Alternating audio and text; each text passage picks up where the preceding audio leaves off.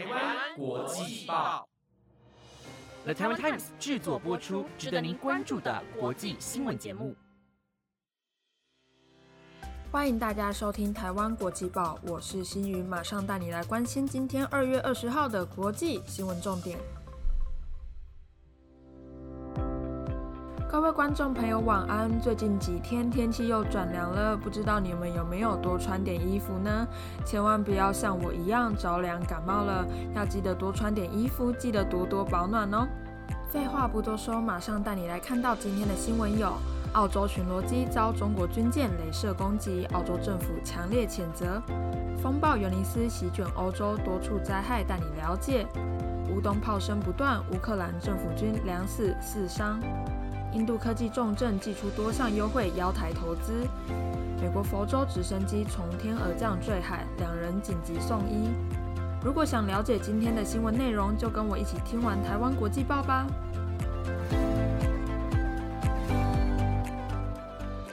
今天第一则新闻就带您关心到澳洲及中国之间的军事消息。不晓得各位观众知不知道，镭射光束如果照到飞行员的眼睛，可能会影响视力，造成短暂的失明，而影响飞行安全。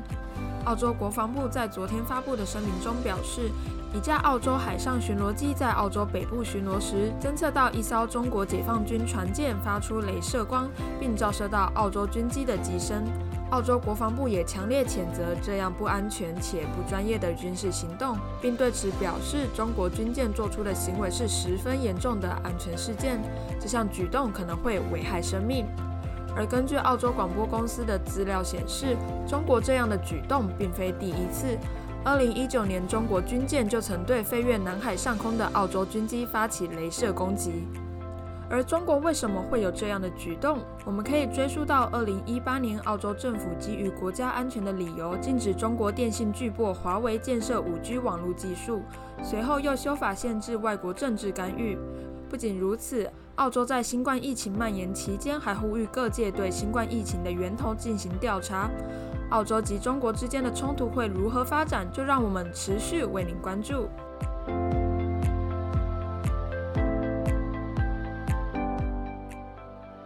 这则新闻带你来持续关心到昨天维园播报过的超强风暴尤尼斯，号称三十年最强的风暴尤尼斯在十八号晚间登陆英国，以时速一百九十六公里席卷西欧，同时也改写自一九七九年以来英国的最大风速。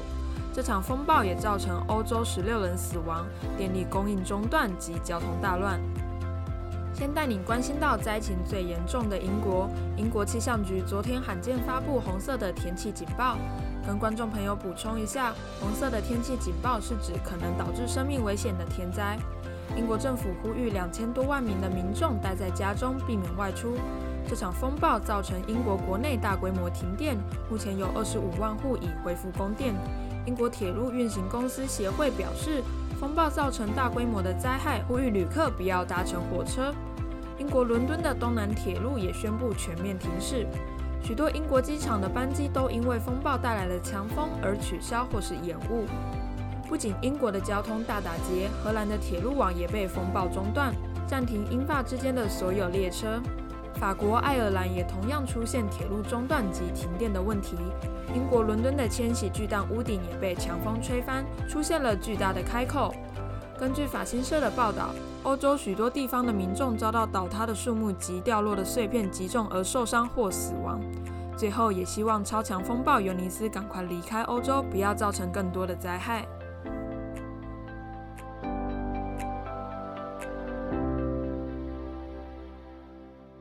下一则新闻带你来关心到先前主持人播报过的乌尔危机。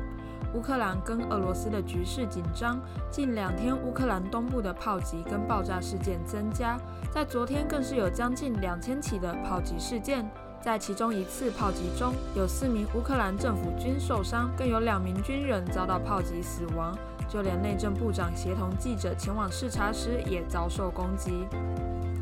根据乌克兰军方表示。乌克兰东部自称已独立的顿内茨克省跟卢甘斯克省内有亲俄的分离分子，近几天频频发动炮击。他们利用重型炮火朝前线开火，明显违反了明斯克的停火协定。跟观众朋友补充一下，明斯克协议是乌克兰政府及刚刚提到的两个省在2014年双方战争平息后所签订的停火协议。乌克兰总统泽伦斯基也在今天举行的慕尼黑安全会议上对此表示，并不会回应这样的挑衅行动。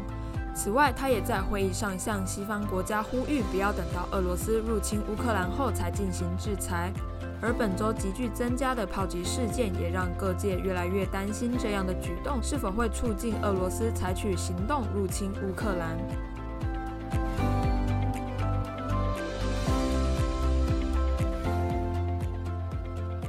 则带你来关心到与印度和台湾有关的科技新闻。我国驻印度代表葛宝轩十七号与驻钦奈办事处处长王北平及众多在南印度的台湾厂商拜访印度科技重镇卡纳塔卡省进行考察，还和当地省政府及业界人士参与了一场投资圆桌会议。当地省政府还寄出多项投资优惠，吸引台商前进印度当地设厂。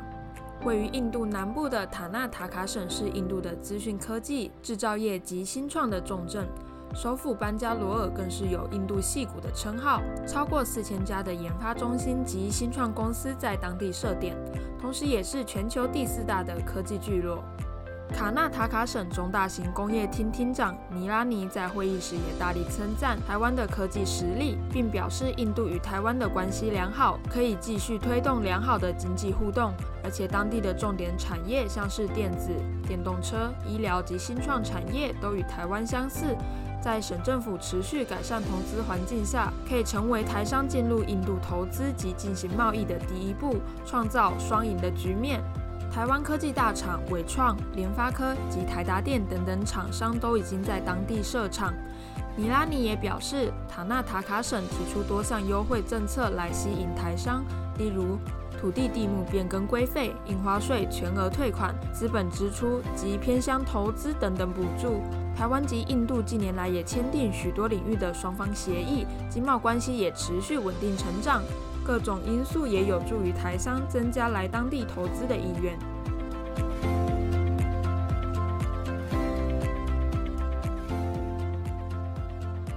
今天最后一则带你来关心到美国的社会新闻。美国佛州的迈阿密海边常吸引游客晒日光浴和戏水，但当地时间十九号下午却有一架直升机从空中掉落，坠入海里，场面触目惊心，也吓坏了不少游客。迈阿密海滩警方在接获报案后，马上和海滩消防队及相关救援单位前往案发现场抢救。所幸机上受伤的两名乘客在送医抢救后情况相当稳定，并没有造成大碍。曾担任美国运输部督察长的施亚佛向 CNN 表示，直升机在坠落前似乎失去动力，幸好该名飞行员受过良好的训练及对直升机保持某种程度的控制，才没有让直升机完全失去方向，往人潮满满的海滩上坠毁。当地消防局发言人也对此表示。如果直升机在靠近陆地约五十公尺，就有可能造成大规模的伤亡。联邦航空总署和国家运输安全委员会将联手对这起意外进行调查。今天第一则和最后一则新闻都有提到飞行安全，可见飞安的重要性不容小觑，一不注意就有可能造成伤亡。也希望这种飞安意外不要再发生。以上就是今天的台湾国际报新闻内容，由 The Taiwan Times 制作播出。今天的天气真的好冷呀，我刚刚录到一半，录到发抖呢。最后还是要提醒各位要记得保暖哦，也感谢大家的收听，我们下次见。